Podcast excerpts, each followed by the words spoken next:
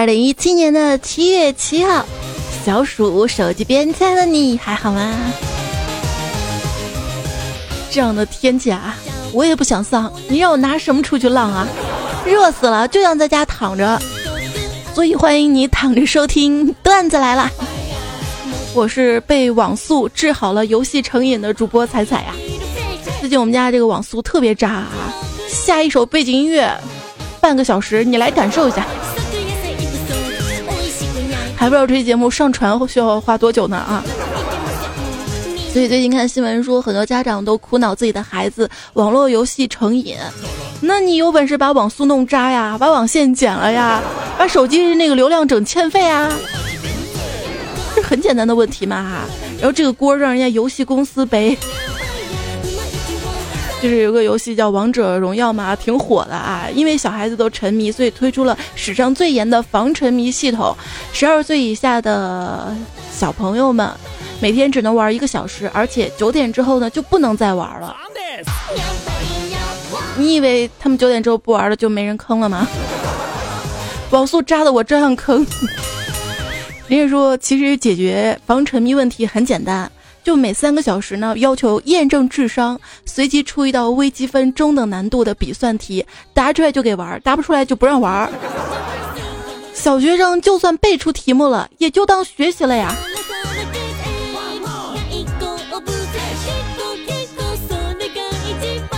要学习啊，那我不玩了。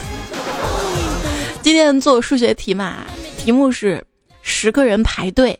甲不能站中间，不能站两端，还得跟乙挨着，还得跟丙隔两个人，还得站在丁的后面。我不会啊，我就去问朋友们啊。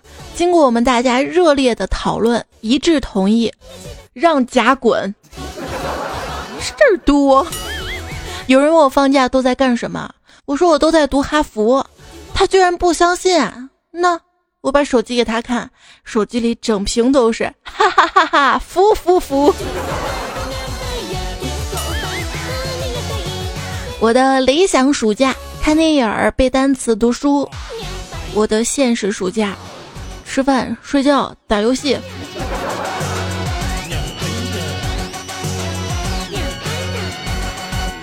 吃饭、打游戏、睡觉。反正顺序这个是乱的。每天睡觉之前我就想着啊，今天太累了，一定要早点睡。结果躺下之后觉得，不玩会儿手机真对不起这么累的一天呐。周末的话，为了早上能够多睡一会儿，所以周末的夜晚总是睡得晚一点。如果早睡就会早起，就感觉亏了。谁说的？我早睡也不会早起的。哦，亏是因为怕起来早了，多吃一顿早饭啊。一到周六周日上午的心态，差不多就是，明天还是早点起来，不要浪费周末大好时光。哎，算了，不吃早饭了，直接吃午饭吧。睡一会儿，起来自己做。再睡一会儿吧。起来出去吃，哎呀，算了，再睡会儿吧。起来叫外卖，而通常都是肚子已经饿得不行了才叫外卖，然后等呀等呀等呀，外卖怎么还不来呀？翻家里有啥吃就先吃了。今天早上我就翻我们家里，只有榨菜了，然后我就想到啊，只要生活中还有榨菜，那生活就不会太惨的。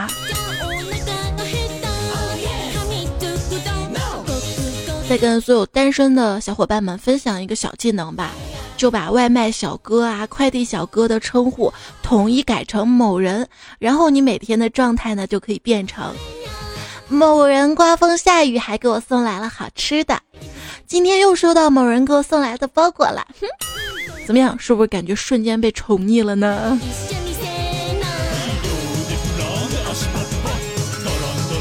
我可能是读书把脑子读偏了吧。刚才看到明朝宋诀一天吃荔枝一千克，再联想到苏轼日啖荔枝三百颗，我第一反应是，能吃那么多，一定是有人帮忙剥皮儿吧？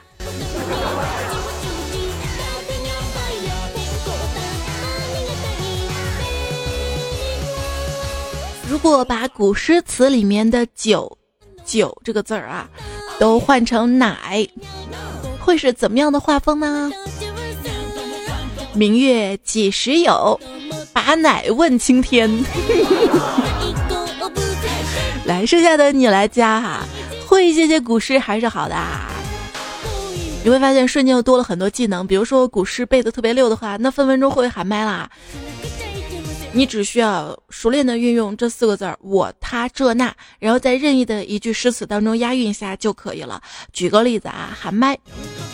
锄禾我日当午，汗滴这禾下土。谁知那盘中餐，粒粒他皆辛苦。怎么样？六六，你也值得拥有。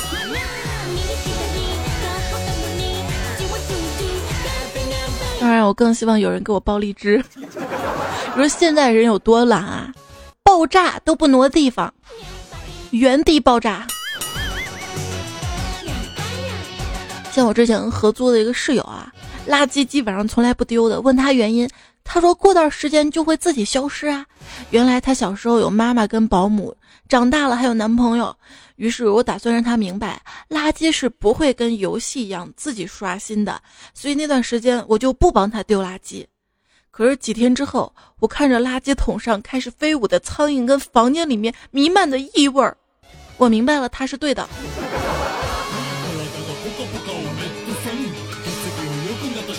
奉劝大家，自己的东西还是自己收拾好，让妈妈一旦介入，那整个心情就是崩塌的。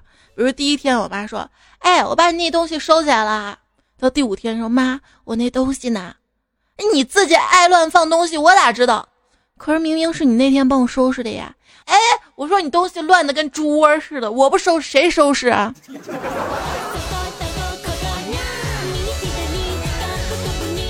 东西你不帮我收拾的时候，在哪我都记得住。你一收拾，你找不到了，我更找不到了。要从根源抓起，就是平时不要冲动买太多东西。感觉最没用的东西就是，比如说买书啊，为了包邮凑单，又买了剩下几本，这几本书从来都没看过。为了一时的兴趣买的全套的东西，基本上也都闲置了。比如说有段时间我特别喜欢。做衣服啊，缝纫机，就买了各种布花边儿。现在塞了俩抽屉。想学画画嘛，买的手绘板呀，现在架子上搁着呢。想学书法，买的字帖，练了没几天，现在书架上塞着呢。想运动，买的跑步机、跳绳儿，跳绳买了，跑步机忍着没买啊。家里实在没地儿了。还有就是。多少留作纪念的东西，最后只会在整理房间的时候才冒出来，让你纠结这次要不要扔啊？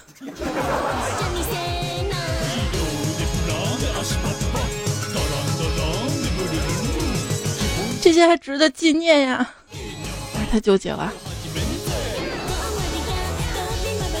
那天，妈妈跟儿子出了一个纠结的问题。假如你有五个苹果，妈妈拿走了两个，爸爸又拿走了三个，还剩多少个？儿子说：“这是人干的事儿吗？”有天，我妈突然说：“养宠物比养孩子好，他们吃的少，他们不会向你伸手要钱。如果他们怀孕了，你还可以卖掉他们的孩子。”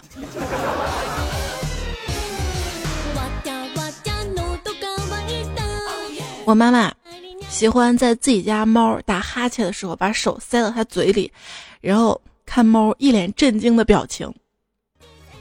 直到今天，我妈打哈欠的时候，我们家猫把爪子塞到了它嘴里。哎呀，画面太美了。如果说猫咪有翅膀，那会是它们仍然会一动不动的窝在那儿。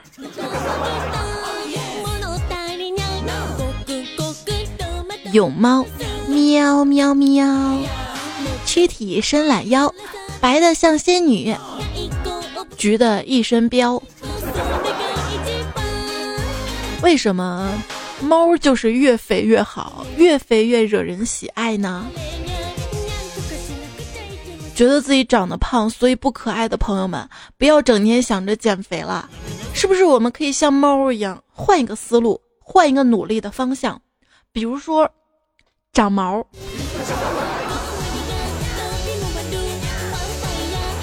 邻居家刚刚要了一只猫，他儿子想看公的母的。结果就被挠了一下，然后来了一句：“一定是母的，会抓人呐。”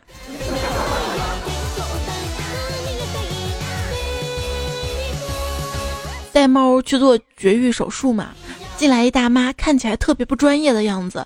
我跟那个猫有些不安啊，我说：“阿姨，请问您是专业的大夫吗？”阿姨边戴手套边冷静地说：“你放心吧，我是专家啊。你是什么专家呀？”啊，我是拆弹专家。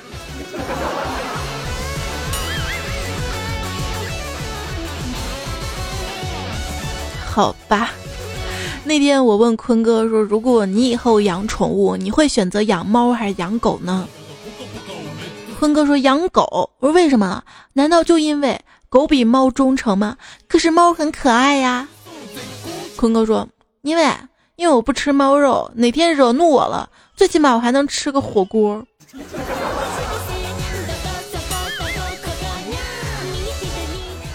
一天一苹果，你猜怎么着？十天十苹果。我重重的按压了一下它挺翘的部位，它在我手下发出了痛苦的呻吟，前端溢出了少许的液体。我越发加重手上的力道和按压的速度，随着它喷射出最后的乳白色的液体，我的情绪也达到了顶峰。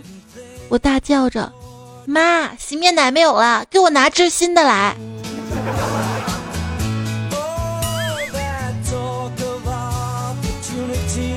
当你的洗面奶越用越快，而洗发水越用越慢的时候，那就说明你的发际线又升高了，也基本上解答了一个我这么多年困扰着的谜团，就是为什么中学的时候稍微不注意一下，刘海就会长过眉毛，而现在呢就很少刘海长得那么快，一下就遮眼睛啊。今天就找到原因了，我发际线上去了呀。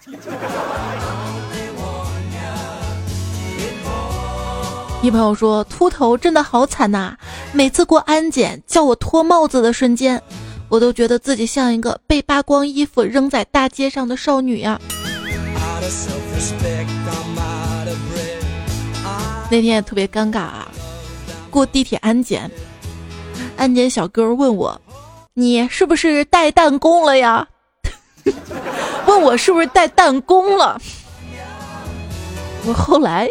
我后来才反应过来，他说的是睫毛夹，嗯，睫毛夹。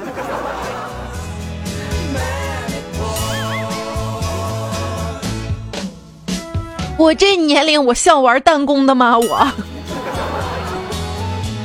傻呀！又说现在小孩子啊，也是太傻了。哎，你们十二三岁的就管人家十六七岁的叫老阿姨，意味着啥呢？意味着自己就只能蹦跶四五年了。而像我们啊，二十多岁，我们管五六十岁的老大爷都亲切的称：“哎呀，大哥，您还年轻着呢。”所以，我们还是能耍那么二三十年啊，多有远见。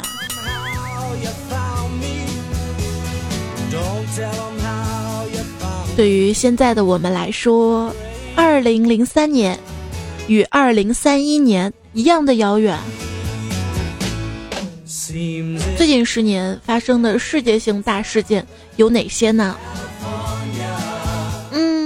有一个帮派，其门下弟子遍布神州大地，有万千之众，可是，在一夜之间惨遭灭门，华夏震惊。哦。居然还有这样的帮派！快说，这个帮派叫什么？嗯，叫快播。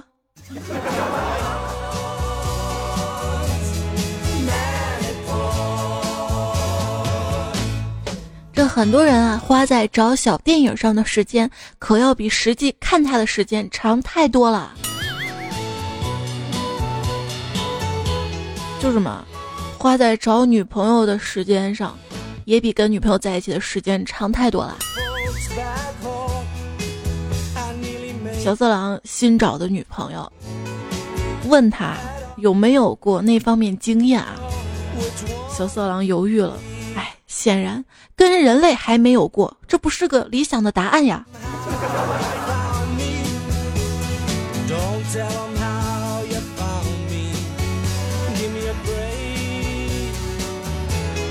不然和谁呢？小学生小明想从网上买玩具玩。然后在搜索框内输入玩具，他看了看搜索结果，觉得这些都太幼稚了，都是一些哄小孩的玩具。自己长大了，是时候玩一些成熟一点、考验智商的玩具了。于是他又输入大人的玩具，这时聪明的输入框提醒小明：“你是不是在找成人玩具？”小明点了是，然后打开了新世界的大门呢。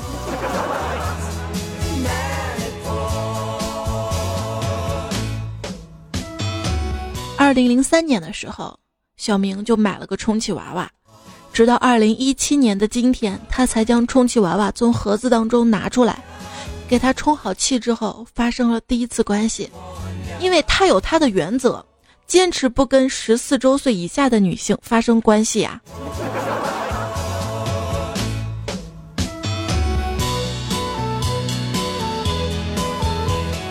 说到年龄。根据全国人口普查数据显示，出生于中华民国的人的岁数明显高于出生于中华人民共和国的人。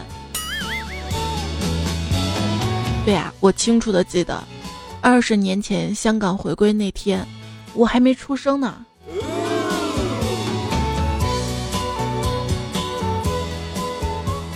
是不是感觉时间过得特别快呢？啊，当你以前很喜欢，而你父母又很讨厌那种所谓的。前卫音乐，如今已经成了超市的背景音乐的时候，那你就应该知道自己已经老了。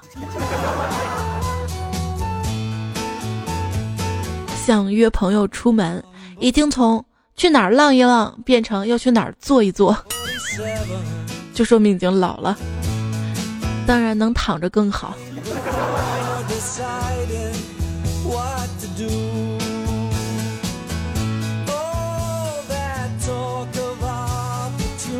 也是啊，像以前年轻的时候要约会，都是约上他，先是压马路各种浪，然后才扭扭捏捏的找到一个偏僻的小角落里面亲一亲抱一抱啊。现在没出发前就已经想好了要去哪个酒店了。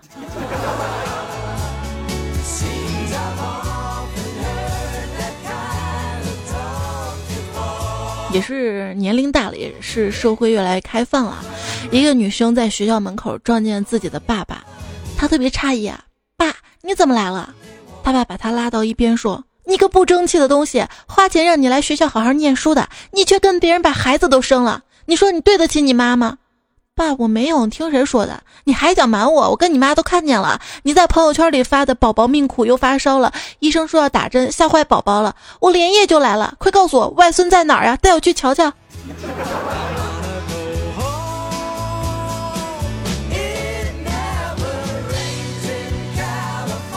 我又眼睁睁的看着我爸，现如今变成了一个网瘾老年。品味判断力下滑，思考能力跟见识都在缩水，人云亦云的在各种中老年的群里面转发，深度好文即将被删，良知感严重打转，而这一切都完全被包裹在一种信息爆炸时代，站在繁华丰富潮流尖端的自我认知里啊！现如今，自从知识付费火了，现在是个人好像都能抢课了。以前吧，我们天天只是受到垃圾内容的骚扰，现在必须直面垃圾了。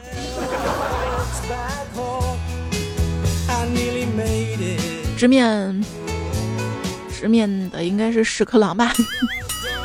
一群屎壳郎正在忙碌地将一个个粪球推到巢穴里储藏起来，有一只屎壳郎却悠闲地躺在草地上。其他屎壳郎特别纳闷的就问他：“你不滚粪球，你吃啥呀？”哎，看到没有啊？这个时候啊，屎壳郎指了指不远处一个正滚向自己巢穴的粪球，说：“我使用的可是无人驾驶。”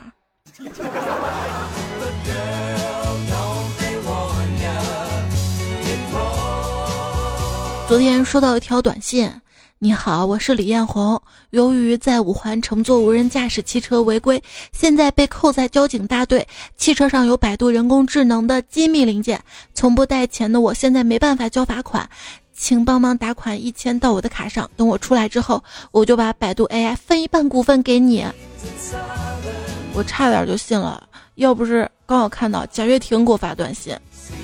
我是乐视贾跃亭，现在我的财产被冻结了，急需两千元路费去北京打点关系，待我财产解冻了，提拔你做董事，另外再支付你一万元现金，绝对不像以前那样忽悠。各位，你说我是做乐视的董事呢，还是做百度 AI 的股东呢？我跟他说，我 QQ 转账给你行吗？他说好，十分钟之后他不耐烦了，你怎么还没打进来？我说你别急嘛，正在登录，搞什么？这么长时间还没登录进去？没啥，正在第二十五次输入验证码。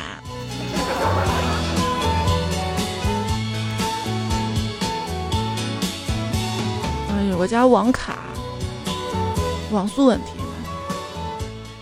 从前，车马邮件都很慢。验证码只是五加三。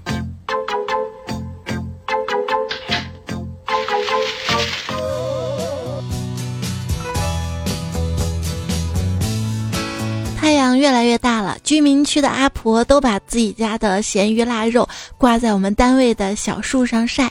中午吃饭的时候，同事就拎了一条咸鱼来给我们吃。我疑惑的问：“哎，该不会是偷来的吧？”他说：“放心吃吧，肯定不是。”吃完之后，我问他：“那你咸鱼哪来的呀？”他说：“树上长的。”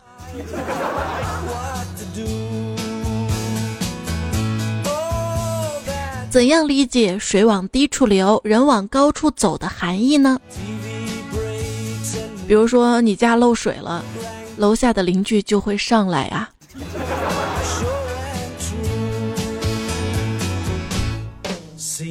有段时间嘛，我跟闺蜜在郊区租的民房去住嘛，半夜总是听到有哗哗水流的声儿。我开始以为是水龙头没关好嘛，然后闺蜜就跟我说：“你傻呀，窗外有人尿尿呢。”我心想肯定是隔壁麻将馆的那些人啊，我立马要去找邻居理论嘛。闺蜜就劝我远亲不如近邻，别伤了和气，这事儿你别管了，山人我自有妙计。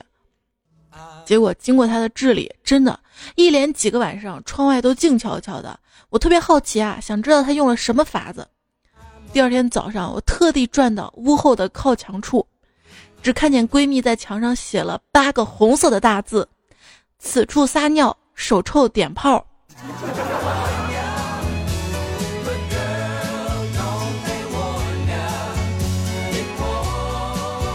段友奔跑的五花兽就说：“我有一个好邻居，经常我放在门口的垃圾袋就会消失。后来发现这位好邻居给我捎带扔了，在楼顶晒衣服，要下雨了，他会提醒我。最神奇的是，每次出差，他好像提前知道似的，必然会在我出门的时候出现我面前，开车送我去机场。俗话说，远亲不如近邻，近邻不如对门，真有道理啊！他姓王吗？”像我对门嘛，新搬来一个年轻的妹子嘛。早上我出门看到她家的门虚掩着，防盗门开着，我不禁就摇头啊。现在女孩子安全意识太差了，于是随手帮她把防盗门就给关上了。可是就在这个时候，她穿着睡衣，拿着一个垃圾篓回来，目瞪口呆的看着我。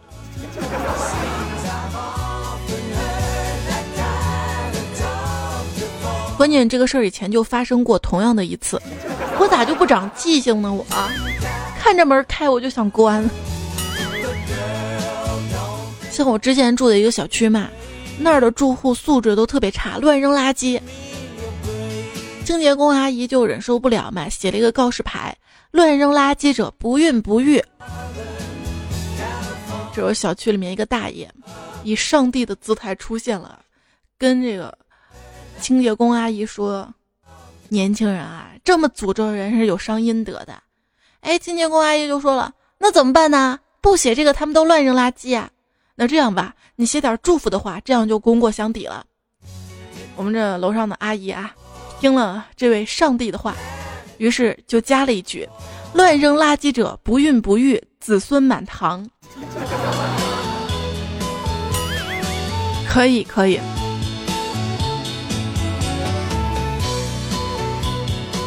有的人素质真的要提高啊！楼上一家住户养了一条大狗，每天扰民不说，狗主人还每次领着狗在楼下大小便。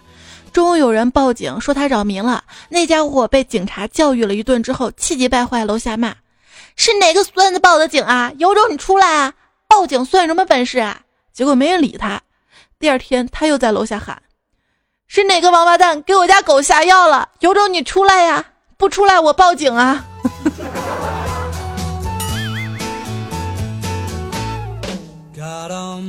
邻里之间啊，发生矛盾是件很正常的事儿。但是如果邻居当中有一家跟几乎所有其他邻居都闹矛盾的话，那就有点儿那啥。哎，你们吵架吵，打架打，就一个常识啊，打架说普通话是对看热闹的人的基本尊重啊。朋友昨天跟人打架，腿上缝了二十多针，我实在看不下去了，买了一条长裤子给他。他居然说热。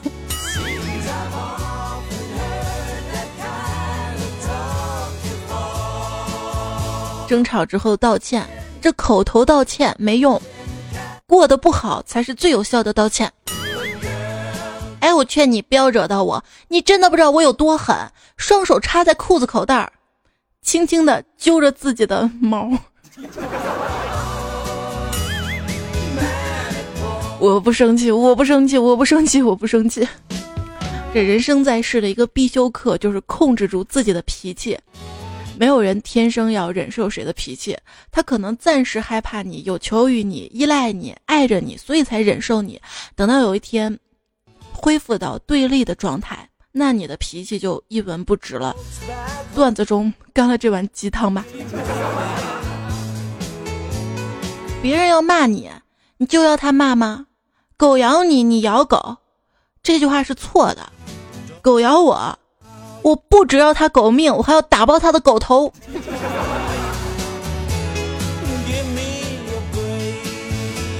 看到网上啊，有的人很嚣张，一副与世为敌的样子。其实现实中这些人都不怎么骂人的，这是为什么呢？神回复：因为现实的人能揍到他呗。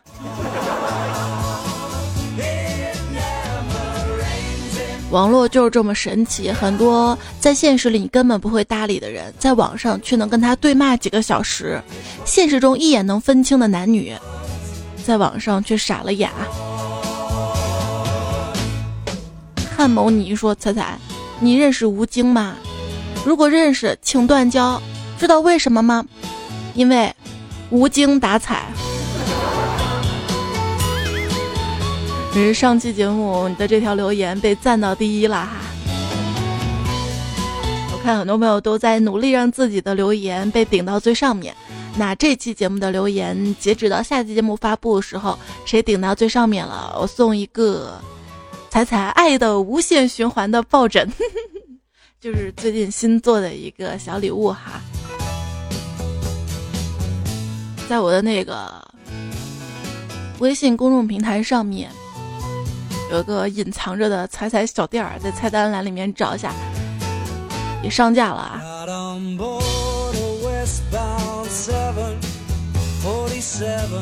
我的微信订阅号，微信的。右上角添加好友，然后选公众号，搜“彩彩彩彩王彩”，搜到加关注就好了哈。其实最重点的是小雅 AI 音箱彩彩定制版。这期节目的泡泡条点击可以到淘宝众筹页面当中看到哈。淘宝众筹直接搜“彩彩”或者“段子来了”也可以找到。主要这期表达的不清楚，听一下上期节目，上期节目也说了。买了一瓶汽水，一不小心摔在了地上，正等它消气。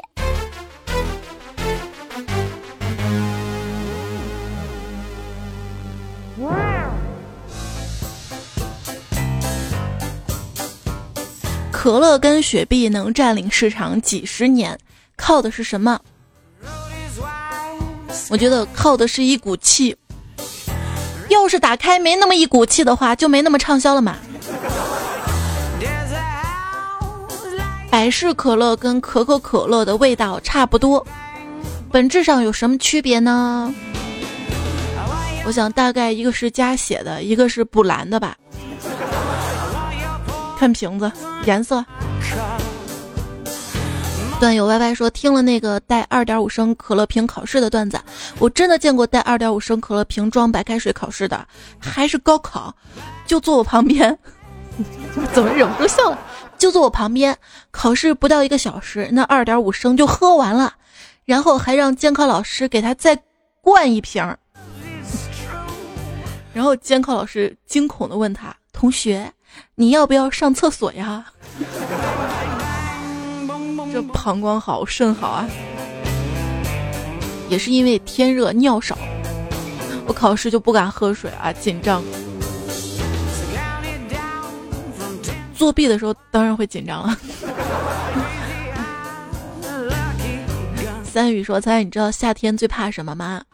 怕有些冷热知觉失调、神经炎症性精神病人群，空调关了吧，冷飕飕的。今天没多热啊，今天还行，不闷呐。开空调没用，自然风最舒服。你们热吗？不然我把空调关了啊。空调不能吹多了，不行不行不行，我感觉我感冒了。关了吧，我头疼。嗯，是的，去你大爷！现在我真的嗓子痒了，不敢咳了，清清嗓子，怕跳出个祸说，看吧，感冒了吧？我把空调关了哟。你看我对你多好的。你说我有语言还击吗？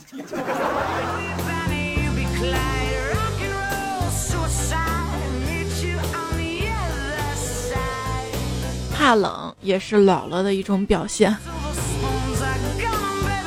让他们关吧，你给你那个单位的办公桌上搁一个电风扇好了。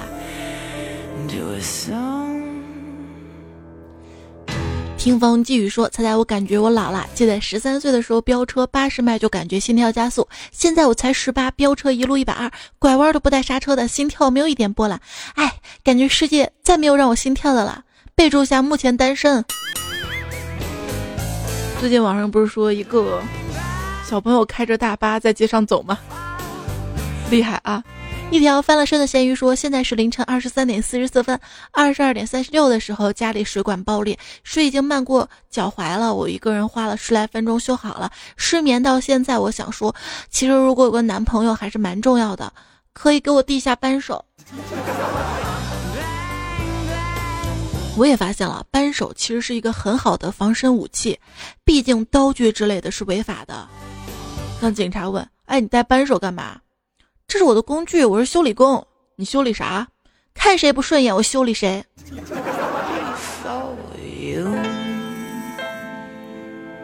有的人就想不开了，河边有一个女的要跳河，谁劝都不好使，看热闹的也越来越多。我忍不住了，说：“大姐姐，这河里不能跳。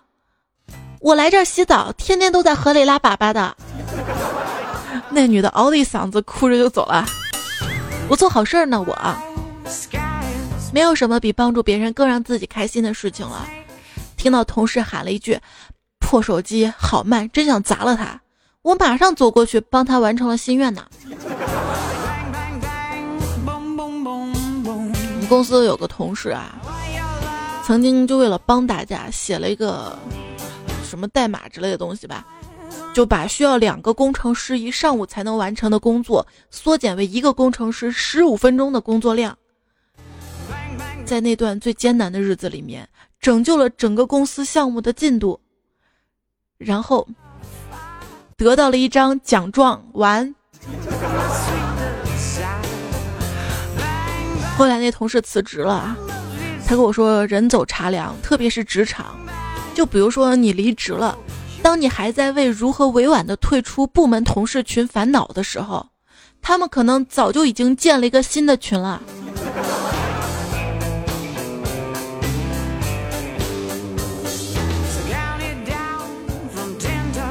所以，当你离职之后，你感觉你们部门的群没有人在说话了，那百分百就他们建了一个新群啊！人生三大失败：知识不足以和人讨论，财力不足以满足欲望，人品不足以获得信任。追星有三季：一季真情实感，二季倾家荡产，三季啥事儿都管。你的爱豆出新歌啦！你马上买了专辑，反复听了无数遍之后，四处安利周围的朋友，真好听呀，真有才呀！MV 里的他帅爆了！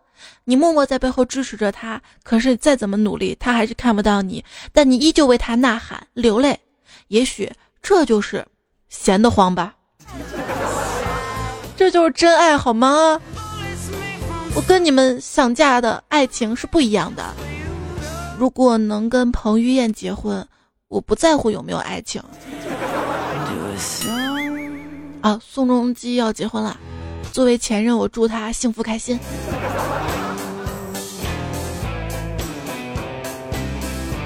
宋仲基结婚怎么了？你可以婚外情啊，你都不敢跟他搞婚外情，有什么资格说爱他？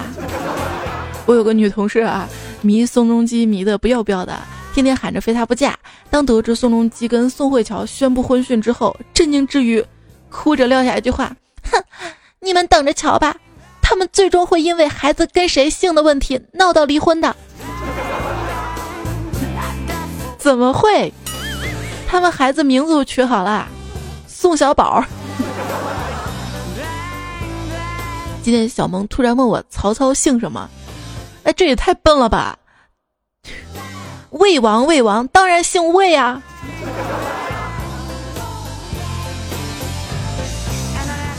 这位叫球球爸爸妈妈说，媳妇儿肚子里的宝宝每天听段子睡觉，会不会生下来就跟彩彩一样逗逼呀？天生段子手，我想让他叫豆豆，媳妇儿不让怎么办呢？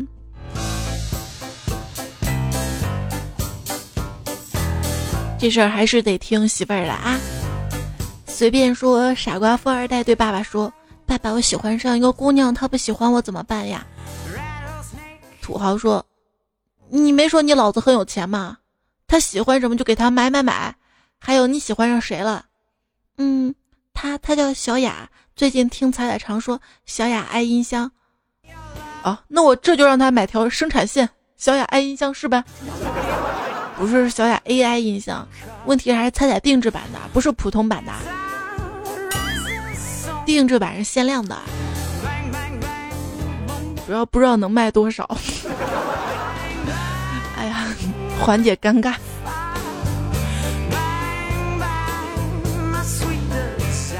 白羊说，女朋友上周吃了火锅，快到周末了，说要去吃好吃的，但是不知道吃什么，就问我，我们吃火锅还是牛排还是烤肉？我说火锅吧。他说那我想吃牛排。我说那牛排吧。那我还想吃烤肉，那就烤肉吧。那火锅又吃不成了。不能忍了，又问你到底要吃什么？答：我知道吃什么，问你干嘛？看来你就遇到了吃什么这个问题啊！这种情况直接去吃那种带烧烤火锅的自助餐就好了嘛。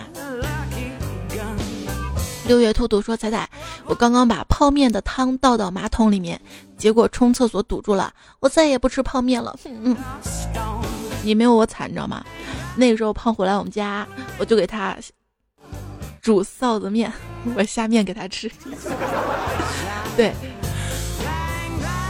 你知道我对他大方，臊子面、肉臊子、菜臊子放特别多，结果他那二货只吃面，不吃菜，汤也不喝。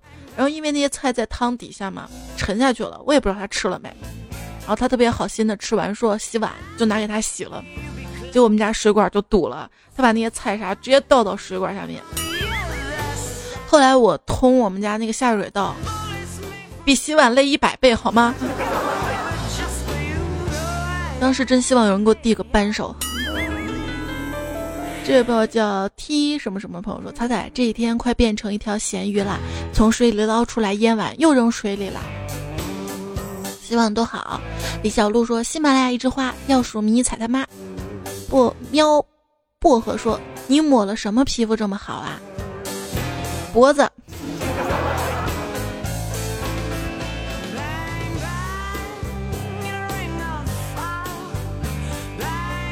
脖子上那个纹是能暴露年龄的啊！杨柳说：“各位姐姐妹妹、哥哥弟弟们，顶一把猜猜会更火。”可是也是顶我呀，让他们都顶你。吹雪魂上说：“我就喜欢猜这种骚而不淫、淫而不荡、荡而不浪的奇女子。”我就喜欢这种能说的。逗逼说：“相爱没那么容易，每个人都有他的脾气，这大概就是我爱彩彩，彩彩不爱我的原因吧。我不爱你，我能堵你。”故人小航说：“你们说我长得那么帅，彩迷你彩看不看得上我？娶了迷你彩生个小小小彩，哈哈哈哈哈哈！你等得急吗？”卖珠宝的说：“下一次录段子来了，如果迷你彩还不睡觉，彩就让我过来，我最哄孩子了。我的女儿通常在我的怀里不到十分钟就能睡着，就这么说定了，好不好呀？不然。”等你更个节目，等的花儿都谢了。我跟你说，就算他睡着了，我还能找到别的原因，比如说网速的原因。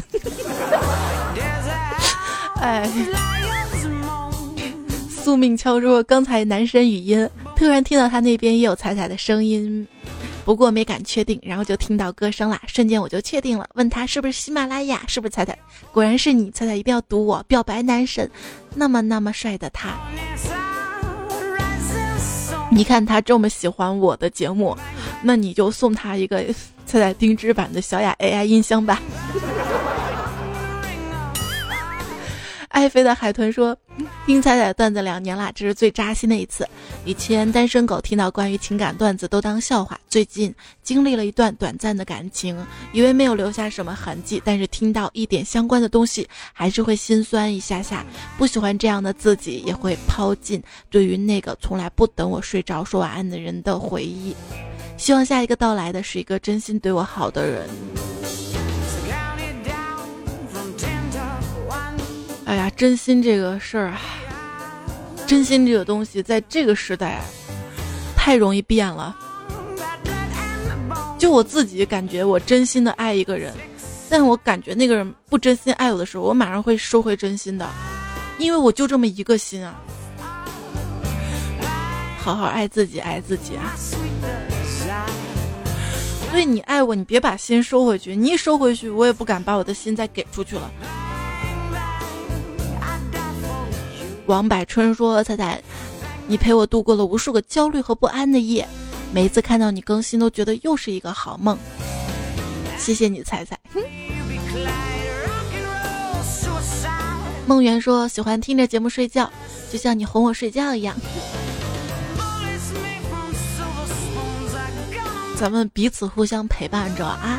哒哒哒，叶子说：“我在这儿听广播。”我对象说：“又是这女的，自己在说还挺带劲儿的。”估计跟你一样的二货，你一不喜欢我，你凭什么说我？哦，他是喜欢你的，他说你可以，可以，可以。猜猜猜说一期期听回去，听到一四年的感觉，现在不如以前没心没肺，也没那么二了。是生活的柴米油盐吗？还是什么？是因为怕了，怕节目被下架呀？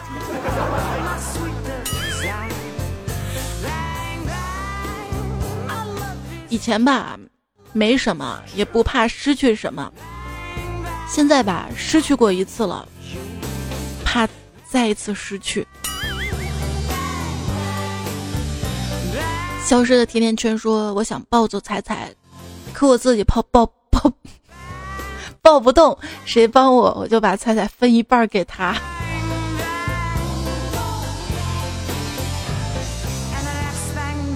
我愿意为你减肥，你愿意为我健身吗？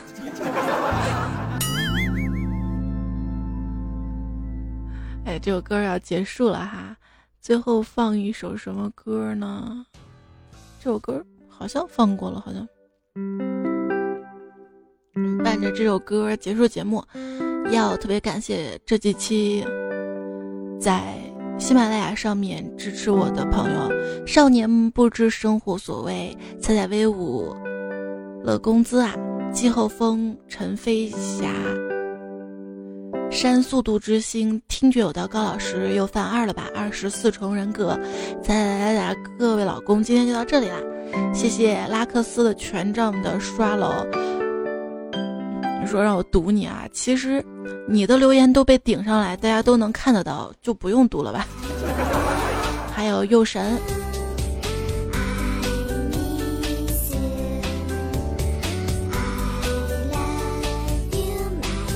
沙发迁徙、一只野生美男子，这是我的女婿。段子手原创的段子，善财神大头跟他的朋友。随便唯一，A H 张健身不到那个小妖屁眼紧，知乎上留言有外卖小哥金城武，东渡大唐三人组和尚，酷比老师乐乐，天堂的隔壁就是地狱夜三，江上富江女士，南安无极杰克波比，纯良大叔，我家一言大姑居段子界的江湖客无水印情人节，还有魔幻毯子，打不倒的陈小包说，世事不可强求，快乐长存。对，希望大家快乐长存。最后用小白兔爱萝卜的段子结束节目。还说熬夜的坏处：起痘痘、皮肤变暗、黑眼圈、发胖、脱发、便秘、高血压、抑郁症、长不长个子、月经不调、体力下降、反应迟钝、平胸。熬夜的好处：爽。那你就爽着，我先睡了。也不是说完这句话就能睡的。还要整节目、传节目、看留言，我的心是陪着你的。晚安，周末快乐，下期节目再会啦。